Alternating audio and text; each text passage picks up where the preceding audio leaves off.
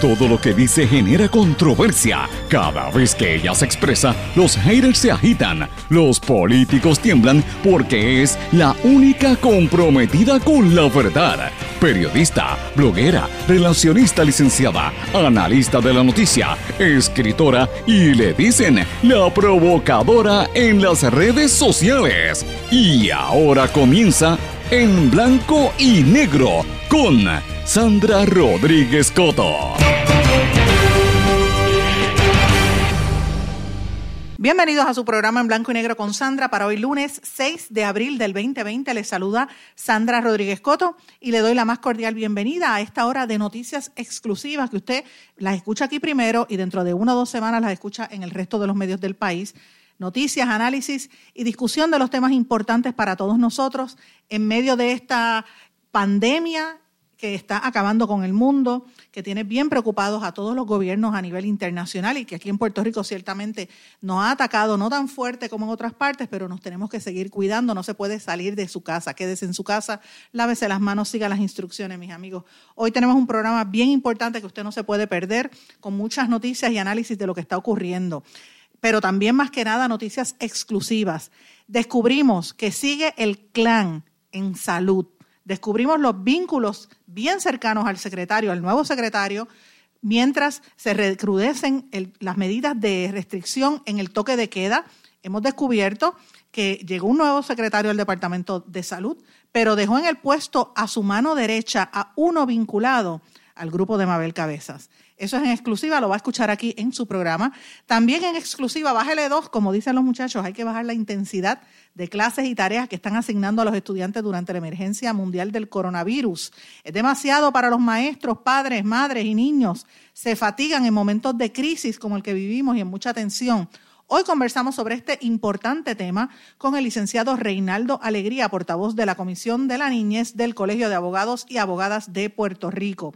Ayer, ustedes saben, lo estuvimos transmitiendo en vivo en un Facebook Live a través de todas las emisoras de la red informativa.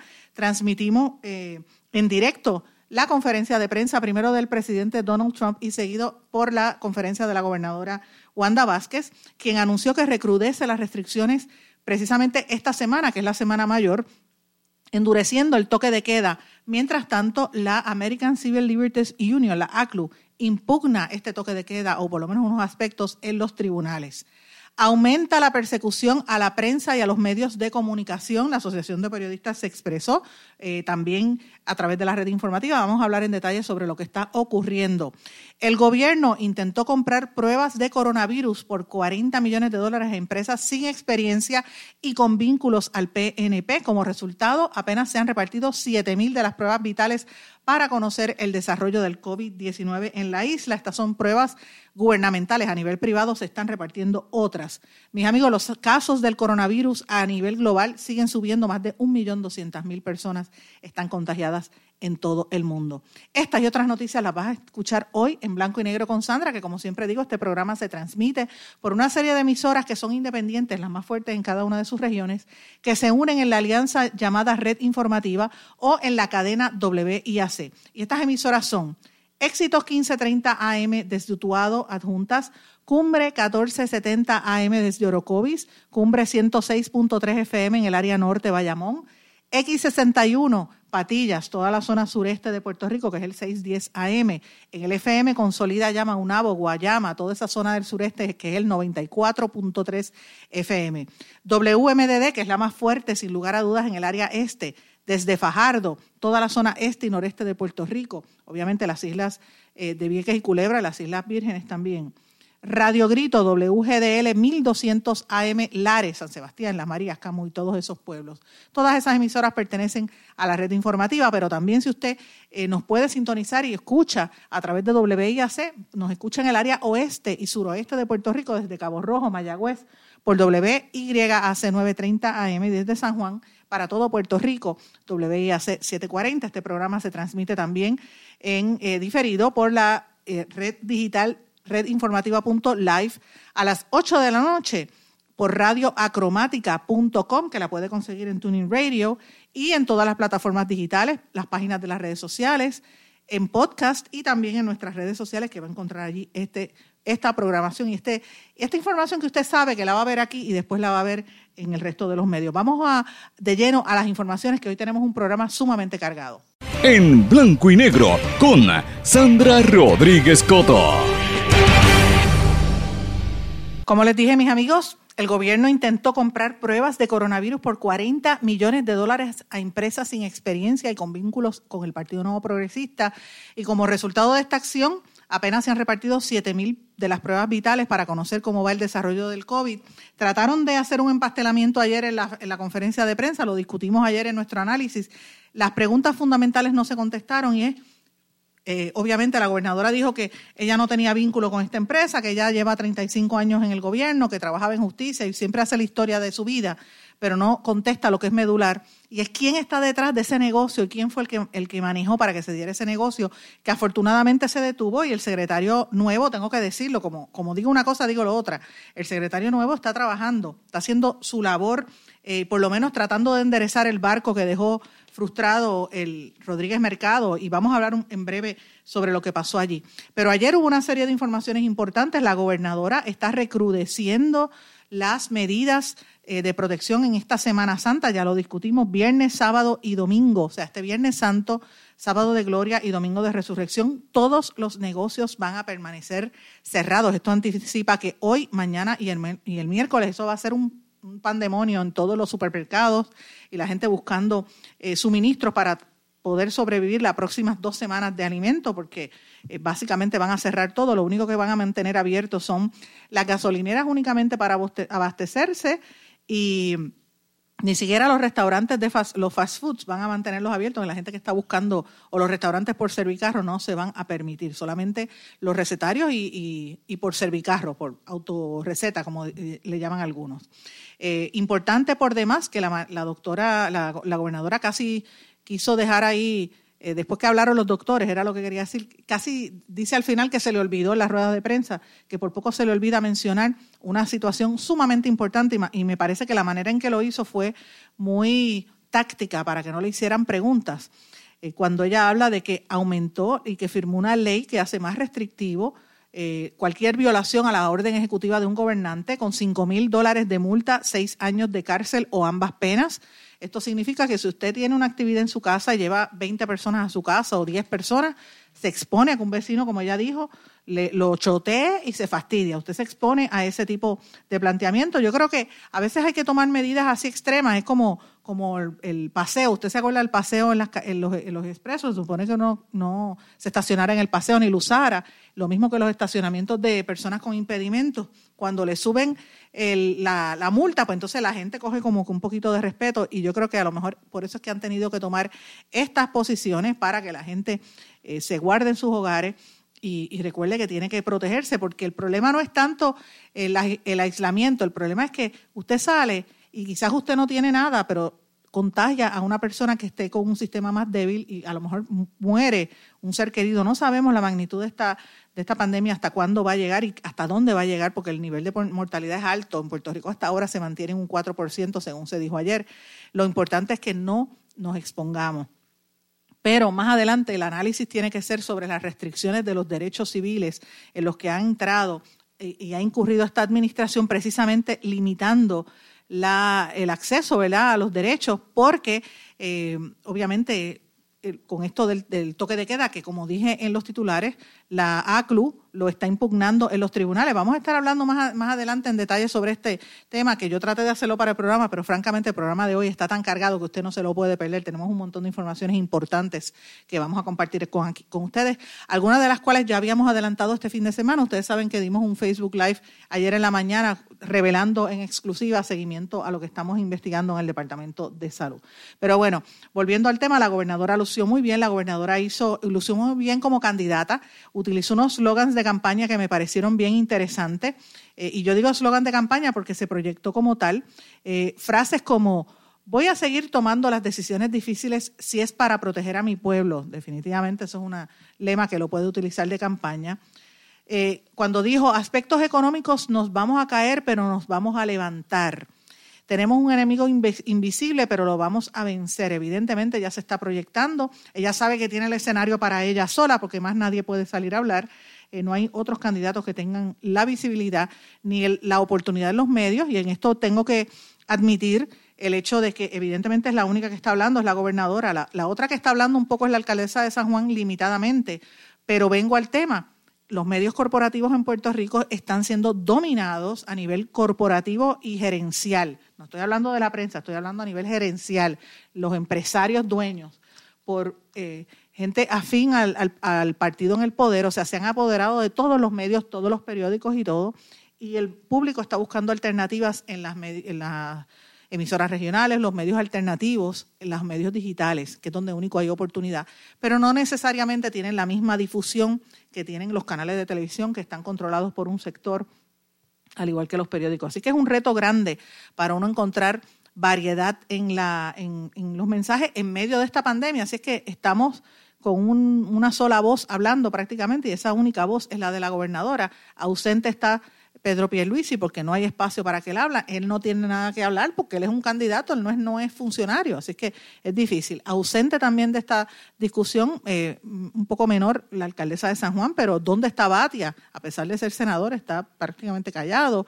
Eh, Charlie Delgado, bendito, no aparece ni por los centros.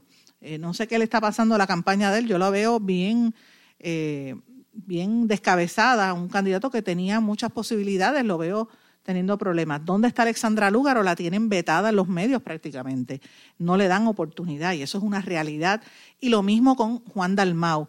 ¿Dónde están los independientes? Eliezer Molina tampoco. O sea que estamos viendo una situación seria para el elector y usted dirá, ¿por qué estás hablando de, elección, de elecciones? Porque es importante, estamos en un año de elecciones y recordemos que tenemos una gobernadora que no fue electa por el pueblo.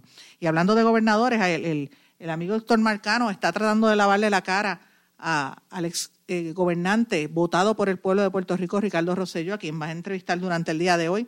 Eh, y es evidente que el comeback estaba tratando de hacerlo y consiguió cómo hacerlo a través de uno de los medios que está eh, comprado, ¿verdad? Por su, por su segmento, por su, por su grupo. Esto es bien peligroso para la democracia. yo no sé, están, están están cucando al pueblo. Yo creo que el pueblo ya se va a hartar de este tipo de, cosas, una falta de respeto, una persona que se burló tanto que lo traigan ahora como experto a hablar.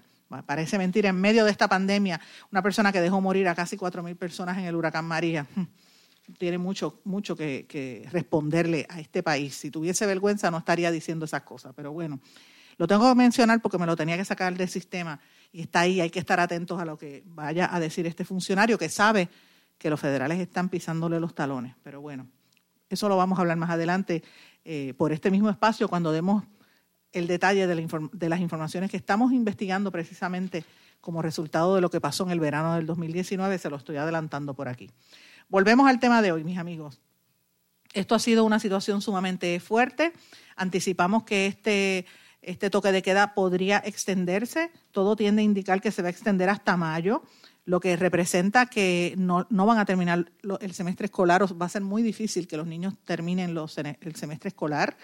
Eh, eh, anticipan que posiblemente el pico de los contagios, la fecha más difícil, lo que se está llevando ahora a cabo esta semana en los Estados Unidos, podría verse en Puerto Rico para el día 8 de mayo y esto va a tener unas repercusiones serias a nivel económico. Y todo esto tenemos que planificarlo y, estar muy conscientes de esta situación. Mis amigos, hay otras informaciones también que por lo menos quiero mencionarle que son importantes. Cofarma aclaró que el gobierno federal no le confiscó un vagón con mascarillas como trascendió este fin de semana. El FBI allanó una gasolinera y una planta de hielo del productor Rafi Pina y esos tomates no huelen. Esto fue cuatro días después de que los federales intervinieran en una casa que él tiene, eh, este manejador de artistas urbanos como Daddy Yankee tiene. Y recordemos que a él le habían tiroteado el estudio de grabación y durante los conciertos de Yankee también le, tirotearon. Y ustedes saben que siempre ha habido unas imputaciones serias. Esto, es, esto podría ser historia de primera plana si no estuviéramos ahora mismo bajo eh, la crisis que estamos viviendo con esta situación de, del coronavirus. Eh, pero hay noticias positivas, hay una serie de empresarios chinos que, jóvenes, de estos que había traído precisamente el grupo de, los empresarios con el anterior gobernante, donan a la isla 100 mil dólares en artículos de primera necesidad eh, y sobre todo en, el cargamento hay sobre 10 mil mascarillas y 2 millones de guantes plásticos.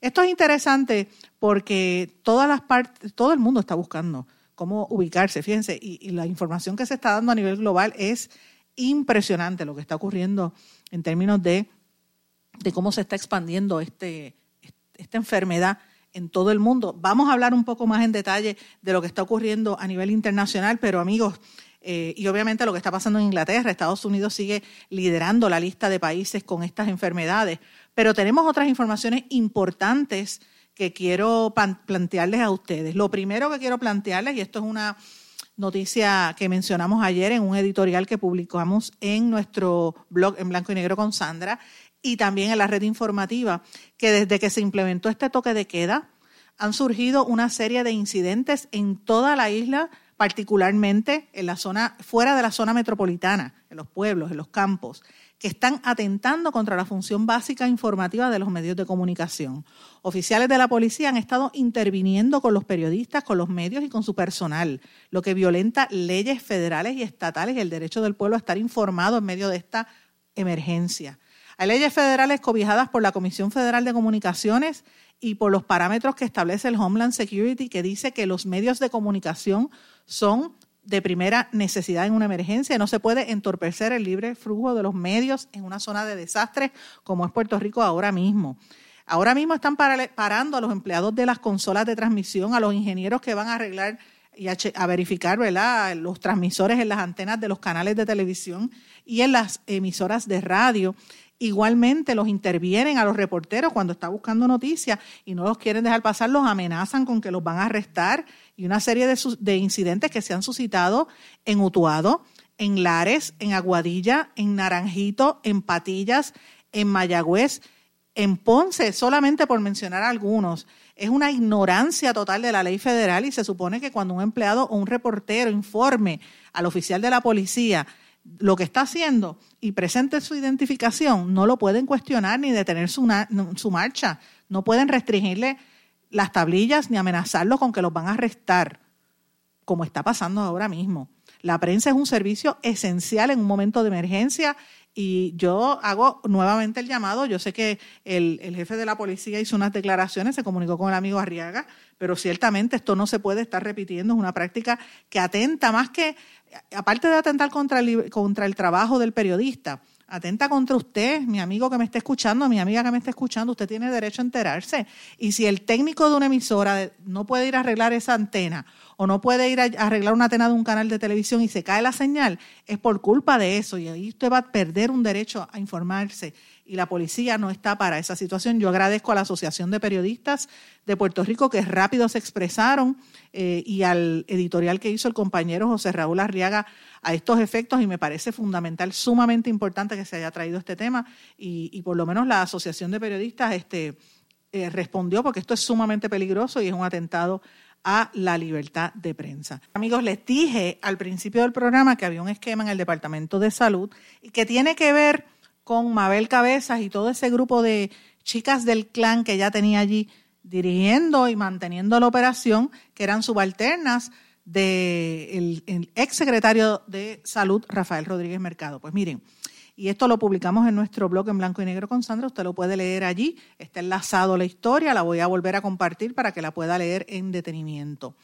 Ustedes saben que llegó este nuevo secretario, que es el doctor eh, Lorenzo González, él llegó al departamento, pero tal parece y es evidente que la mano siniestra de quien de verdad controla salud sigue allí, sigue manejando los hilos del poder de esa agencia como si fuesen monigotes, como si fueran una marioneta. Ustedes saben que hemos estado investigando eh, y revelando estos esquemas en las pasadas semanas y meses a través de este programa que lo escuchó aquí primero antes que en otros lugares y también en nuestro blog lo puede leer. Eh, y este nuevo secretario, Lorenzo González, despidió fulminantemente a la ahora ex ayudante del ex secretario Rafael Rodríguez Mercado, me refiero a Mabel Cabeza. Pero ella dejó allí, eh, eh, ¿verdad? atornillado, como dicen, amarrado y bien plantadas a todas las mujeres del equipo que le responde a ella. Y el que la vino a sustituir como mano derecha, tal parece que era parte de ese combo, señores. Me refiero a Walter Dobeck Barreiro, quien hasta hace poco era el número dos en el programa de WIC, en la nueva mano derecha del nuevo secretario González.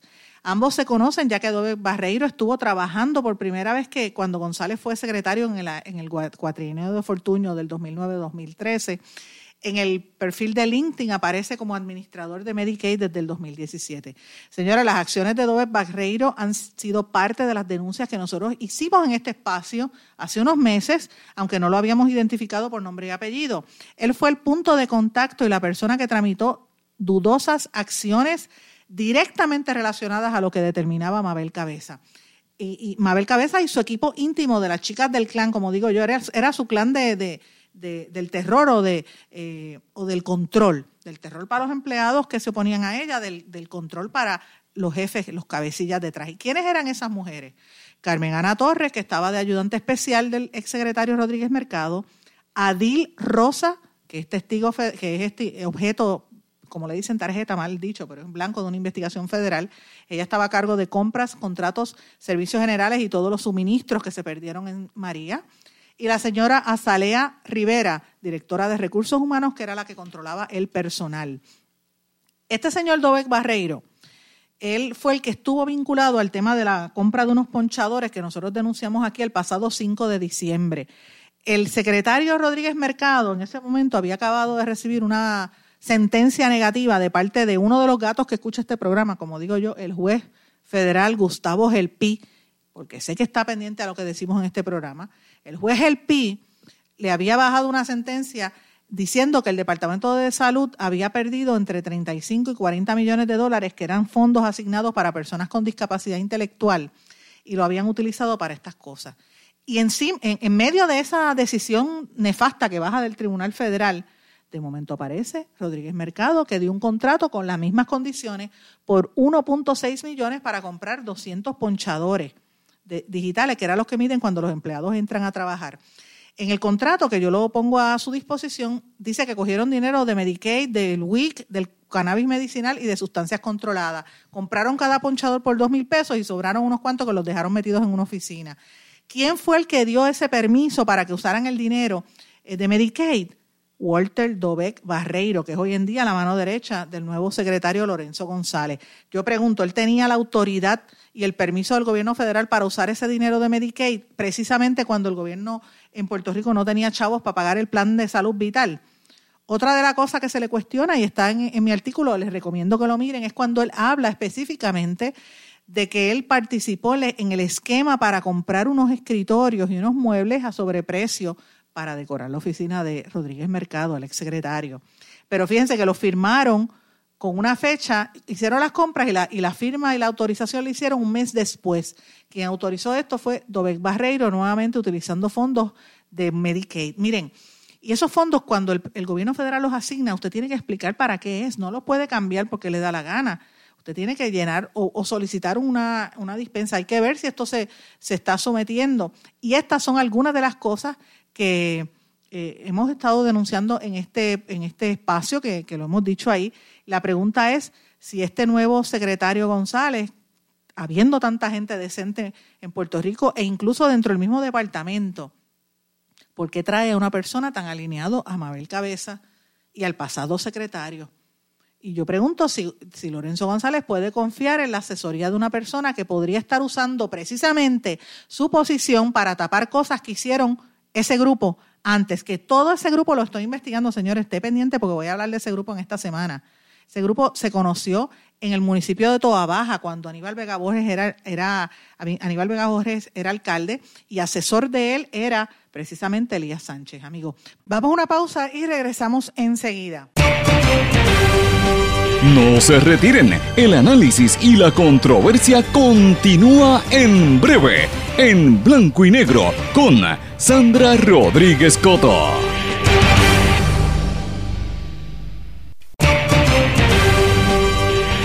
Y ya regresamos con el programa de la verdad, en blanco y negro, con Sandra Rodríguez Coto. Amigos, ustedes recordarán que en el Facebook Live que yo hice en el día de ayer mencioné uno de los problemas principales que hemos estado recibiendo en mensajes eh, y, de llamadas de ustedes a las distintas emisoras es el problema que hay de la sobrecarga de tareas para los niños en los salones escolares, en, las casas. Que parece que las maestras le han mandado todas las, todas las tareas ahora mismo y lo están volviendo locos con las tareas.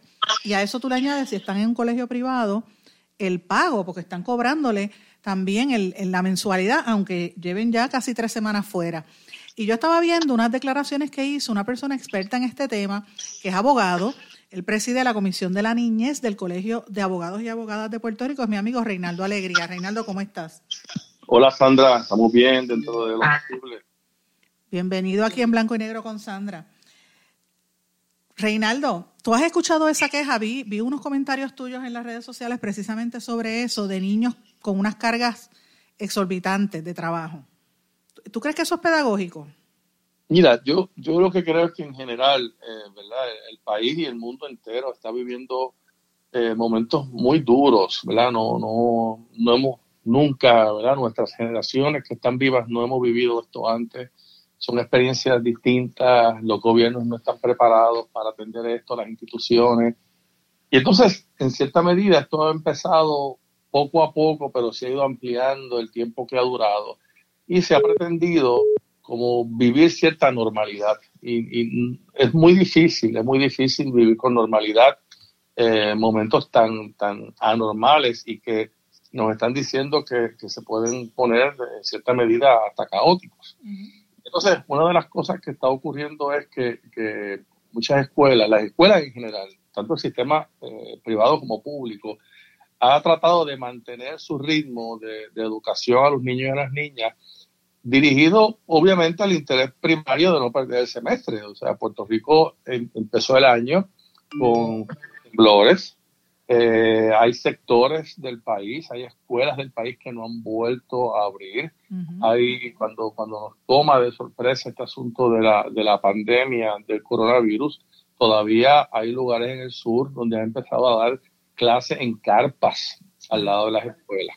Entonces, de momento, con, con todo este asunto, mueven a la clase magisterial a poderse dar clases online. Muchos de ellos nunca han hecho en su vida en una cosa como esta, mueven a los profesores universitarios, algunos lo han hecho, otros no, aprender en un crash course bien urgente cómo se hace y ponen a los estudiantes tratando de mantener ¿verdad? su negocio por un lado y no perder el semestre por otro. El problema es que no creo que estén tomando en consideración la suma de todos los elementos que hacen esto una operación muy complicada, porque si, si un papá, una mamá, un encargado de un estudiante tiene que estar encerrado en su casa, haciendo una vida de trabajo online, ¿verdad? Trabajando a distancia, porque muchas personas eh, han seguido trabajando, unos han tenido más suerte que otras, y muchas personas han empezado a perder sus trabajos.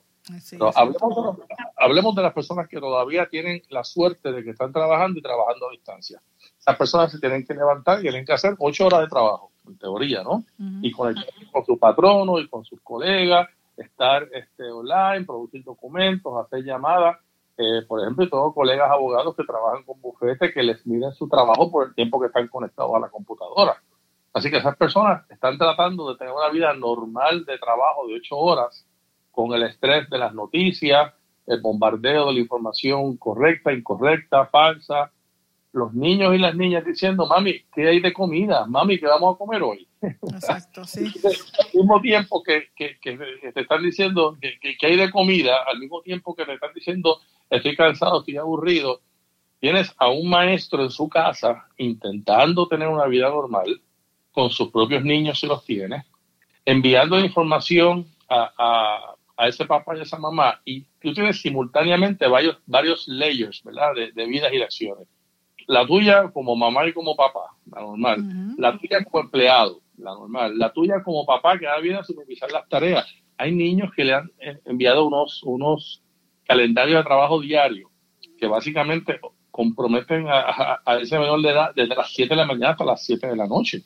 y le esto, y le piden lámina, y le piden video, y le piden que hagan entrevistas. O sea, no estamos viviendo un tiempo normal. Si eso hubiese sido pues, cinco días, una semana, dos semanas, pues, muy bien, es posible que pudo haber pasado, pero no es lo que está pasando. Entonces, se acumula todo el, todo el nivel de estrés, porque, porque tienes una carga sobre otra carga sobre otra carga.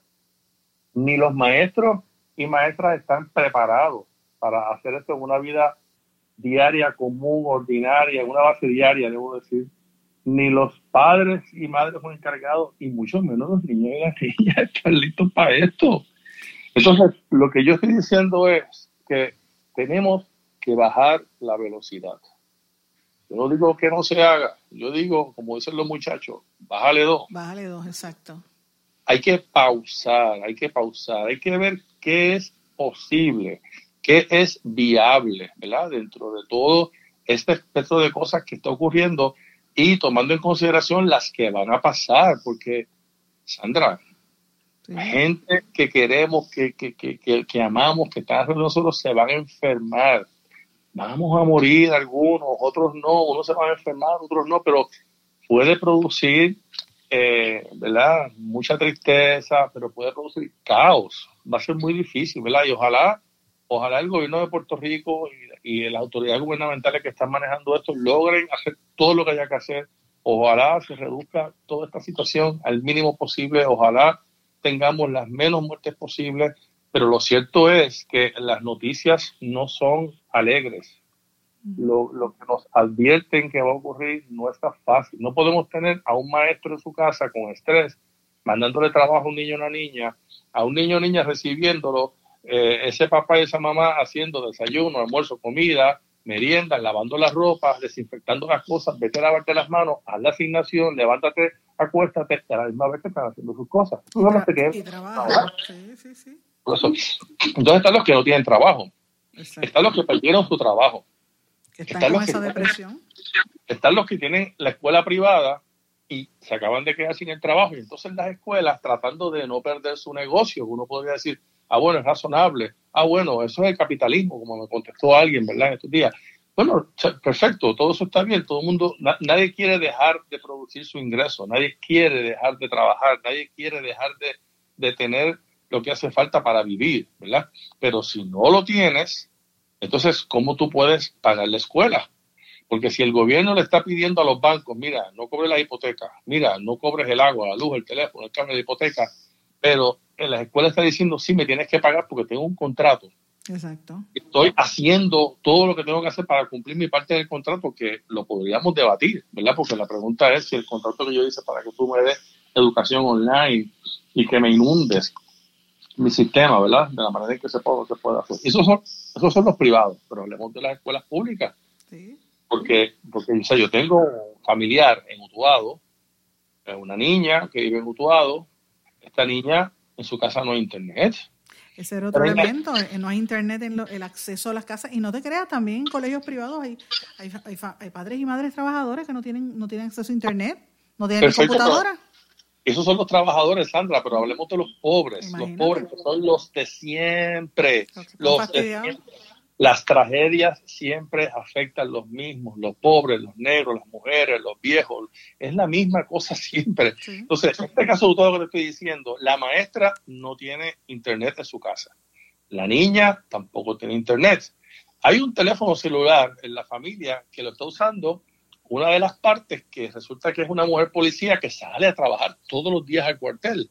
Pues tú sabes qué hace ese papá. Ese papá va, se encuentra con una maestra que diligentemente le entrega fotocopias de un documento para que lleguen a la casa, para que esa niña trate de hacer tareas, para ese papá salir a trabajar en la agricultura, para regresar para las asignaciones, para entregarle nuevamente ese documento a esa maestra. Imagínate, ¿por cuánto ¿Cómo, tiempo? ¿Cómo puede funcionar? Aparte de que cómo eso promueve, ¿verdad? Este distanciamiento físico que se nos está pidiendo que, tengamos, ¿verdad? no, hay, no hay forma, ¿verdad? No hay manera, no hay manera de tener una vida normal. Y yo creo que, que ¿verdad? Mi, mi planteamiento, y te lo digo como, como defensor de los derechos de la niñez, es que, es que es demasiado, es demasiado.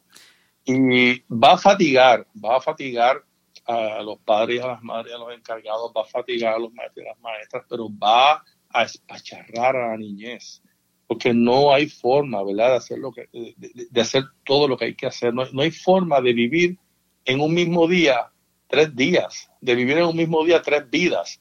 La de la mamá que se encarga de la casa ya no dos horas en la mañana y dos o tres en la noche, sino dos horas en el día la mamá que se encarga de su trabajo todo el día, la mamá que se encarga también de hacer homeschooling todo el día. No hay forma, no hay forma de triplicar el esfuerzo con, con el estrés que hay, con el bombardeo de las noticias, con lo que pasa en España o en Francia o en el mundo entero, ¿verdad? Con la falta de información, con el manejo de información, con las malas noticias que continuamente todo el mundo como tú nos da. por, desgracia, por desgracia, porque no me queda de otra, pero déjame decirte algo. Yo te estoy escuchando a ti, te he dejado conversar porque has descrito el cuadro que muchos nos hemos enfrentado. A mí me pasó esta semana, hubo, hubo dos días que yo quería guindarme de un, de un palo. Yo decía, pero ¿qué es esto? sobrecarga de trabajo, sobrecarga, eh, trabajo doble, eh, encerrada en la casa, preocupada por lo que está pasando con los familiares de uno, preocupada con las noticias y encima con una niña que está en la casa todo el día mirándose, la, eh, mirándose las paredes, tú sabes. no es fácil, no es fácil. Y, entonces yo lo que pensaba era en los hogares donde hay disfunción, donde hay violencia, esto pues, tú sabes, que maltrato a niños, maltrato eh, de violencia familiar, pues esto pues va a exacerbar definitivamente los, los, ánimos. Es peligroso, estamos en una coyuntura muy difícil. Y yo no veo a nadie, yo te agradezco que hayas hecho este planteamiento, Reinaldo, porque yo no veo a nadie de las autoridades hablando de esto. Todo lo contrario, vamos a las tablets y vamos para como si, si hubiese internet. y, a mí me parece fundamental que traigas ese tema, porque y, hago el llamado, aprovecho a la Secretaría de la Familia que esté dando cara. Yo sé que el de, el de educación no tiene que decir aquí porque el, de educación está con las escuelas eh, públicas y también hay un problema, hay una sobrecarga de trabajo a los maestros. E, eso es una realidad. Eh, pero, pero, ¿quién reglamenta las escuelas eh, privadas? Regresamos enseguida en blanco y negro con Sandra. No se retiren, el análisis y la controversia continúa en breve, en blanco y negro, con Sandra Rodríguez Coto.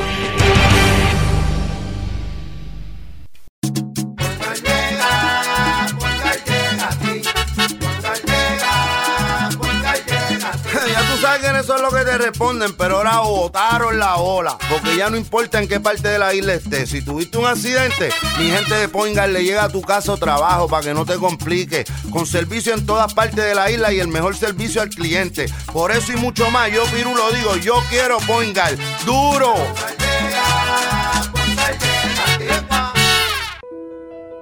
¿Sabemos cuántas personas murieron de verdad durante el huracán María? A usted lo escucharon en el momento de mayor desesperación. ¿Todavía siente aquellas noches a oscuras y de incertidumbre? ¿Qué pasó mientras los vientos azotaban y luego en aquellos días y semanas después cuando no había sistema de comunicaciones? Reviva cada minuto con una narrativa real sobre lo que pasó en la bitácora de una transmisión radial, catalogado como uno de los mejores libros del año 2018 por la crítica literaria. Es una lectura necesaria porque no podemos olvidar nuestra historia para que esta no se repita. Bitácora de una transmisión radial, disponible en las principales librerías a través de todo Puerto Rico y en la internet lo consigue en Amazon, en libros787.com y en travaliseditores.com, publicado por Travalis Editores. Quítese el dolor de cabeza con sus obligaciones de contabilidad con los servicios que presta Villalba y Villalba Company, directo, personal y con sensibilidad humana. Lo que se busca en un verdadero asesor de contabilidad para todo tipo de servicios servicio de contabilidad, pago de IBU, pago de nómina, informes trimestrales y anuales y otros. Ofrecen servicio directo personalizado. Villalba y Villalba Company. Para orientaciones, su teléfono el 939-336-5774.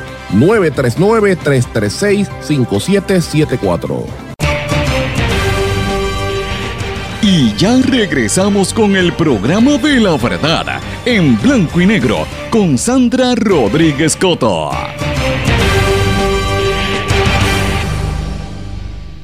Regresamos a esta parte final de En Blanco y Negro con Sandra y continuamos la conversación con el licenciado Reinaldo Alegría. Claro, y, y, te digo, en el caso de las escuelas privadas, pues algunas personas me han contestado, ah, que es que hay un contrato, ¿no? Que hay que pagar los, contratos, que hay que cumplir con las obligaciones. Bueno, mira, eh, hay legislación federal que se aprobó ya con préstamos que se han aprobado en realidad. Muchos patronos, muchos patronos privados van a tener la oportunidad de obtener un préstamo y mientras continúen pagando su nómina, cuando de aquí a seis meses o seis meses después de aprobado ese préstamo demuestren que han pagado el 100% de la nómina con ese préstamo, ¿sabes qué? Le van a perdonar el pago del mismo. Es, es un regalo, es un grant que le están dando para que mantengan activo el sistema económico. Yo, yo entiendo, y, claro, en el caso de los maestros del sistema público, pues puede ser más complicado. La gobernadora ha informado, eh, la gobernadora, que, que, debo decir que hasta, hasta ese día habíamos visto siempre a los gobernantes caminando dos o tres pasos detrás de la Junta de Control Fiscal. Tuvimos la oportunidad de ver a la gobernadora hablando y la presidenta, el presidente de la Junta de Directora Ejecutiva, dos pasos detrás de ella, ¿verdad? Haciendo Y, pero, ¿qué se ha dicho? Que se le va a mantener el salario a los empleados públicos. Ah, hablando del tema, ¿verdad? De educación especial, porque es que eh, ayer algunos maestros me empezaron a escribir privadamente y yo publiqué una comunicación específica con el tema del, del PEI, ¿verdad? El llamado Plan Educativo Individualizado. Eh, una maestra ayer me comentaba eh, que le están pidiendo ahora a los maestros y maestras que discutan el PEI eh, por videollamada desde sus propios celulares. Imagínate, eso este, viola, todos los derechos y toda la, ¿verdad? toda la privacidad. Hay asuntos de confidencialidad, eh, hay asuntos de, de, ¿verdad? de saber con quién se va a discutir esto, eh, hay asuntos de que, de que no está presente ni el director escolar ni el trabajador social, no está presente la, la, maestra o el maestro ¿verdad? regular, pero además es que no podemos pretender que si la mayor parte de nuestros niños y niñas que están en el sistema público son niños que viven en familias que tienen un nivel económico debajo del nivel de pobreza, tengan disponibles teléfonos celulares y condiciones para hacer este conference calls. o sea, no, va a pasar, no va a pasar. Y, y la señal en San Juan puede ser bien buena y puede ser 5G casi, pero no es así en los campos, no es así en otros lugares. Entonces, yo, yo lo que digo es, Sandra, y yo lo digo yo lo digo con respeto, ¿verdad? Yo de verdad lo digo con respeto. Tenemos que bajar la velocidad. Tenemos que bajar la velocidad. Habrá gente que podrá trabajar sus ocho horas o diez diarias en, en, cada situación, ¿verdad? Los negocios, hay quienes ganan perdiendo y hay quienes ganan cuando se está ganando, como en la bolsa de valores, ¿verdad? En la bolsa de valores, el corredor gana cuando se esté cocotando la acción o cuando la acción está explotando y, está ganando precio. Y habrá nuevos negocios que surjan y habrá negocios que, dejen de existir. Y no es la primera pandemia que vive la humanidad y no será la primera vez que, desaparezcan ¿verdad? civilizaciones como ha ocurrido en el pasado con huracanes. Eh, es incierto el futuro. La pregunta es qué es lo que tenemos que hacer en este momento como sociedad para atender este problema y sobreponemos, sobreponernos oportunamente. No nos podemos obsesionar con salvar el semestre. Esa es mi posición, Sandra. No nos podemos obsesionar. Estamos, se acabó, eh, los primeros tres meses empezó abril, ya empezó abril. Y hay lugares donde el semestre escolar apenas ha empezado. no podemos hacer en un día lo que se hace en tres. Pues tendremos que sentarnos, tendremos que, revisitar, si me permites esa expresión, los planes y, llegar a los acuerdos que, haya falta que haya falta llegar, ¿verdad? Que haga falta llegar eh, sin duda nos tenemos que replantear nuestra vida social y económica a partir de esto. Ha sido un, ¿verdad? La curva de aprendizaje ha estado, esta sí que se ha puesto hacia arriba y no está flat, ¿verdad? Porque hemos tenido que aprender. Esto ha sido a golpe, a la mala, a la mala. A usar Zoom, etcétera, otras cosas. Ayer, y disculpa que, use tu, programa para un asunto personal, mi mamá cumplió 80 años ayer. Lo vi, lo vi y nos juntamos 25 personas por Zoom para celebrar su cumpleaños. Y entre el día yo, mi mamá con 80 años abrió ayer su cuenta de Facebook. Las cosas van a cambiar, las cosas van a cambiar. Pero, pero, pero, cogen tiempo, este Reinaldo, coge tiempo, no es tan fácil y ustedes la apoyan. Ese caso, de, ese caso del sistema del colegio episcopales sí, lo este, merece una atención especial porque eh, se presume, se presume la compasión, se presume la compasión de, de parte de de escuelas privadas, ¿verdad? Religiosas. No todo el mundo es igual, no todos los casos son los mismos, no se puede tratar de ninguna manera a todo el mundo por igual. Envío una comunicación a todos los encargados de estudiantes diciéndoles si no me pagas, no voy a evaluar tu niño y no lo voy a pasar de grado. Honestamente es maltratar a las personas en general. El que tenga el dinero porque sigue trabajando, qué bueno, gloria a Dios, que siga pagando. El que no lo tenga, con esas personas van a tener que llegar a algunos arreglos distintos. Yo te voy a decir algo.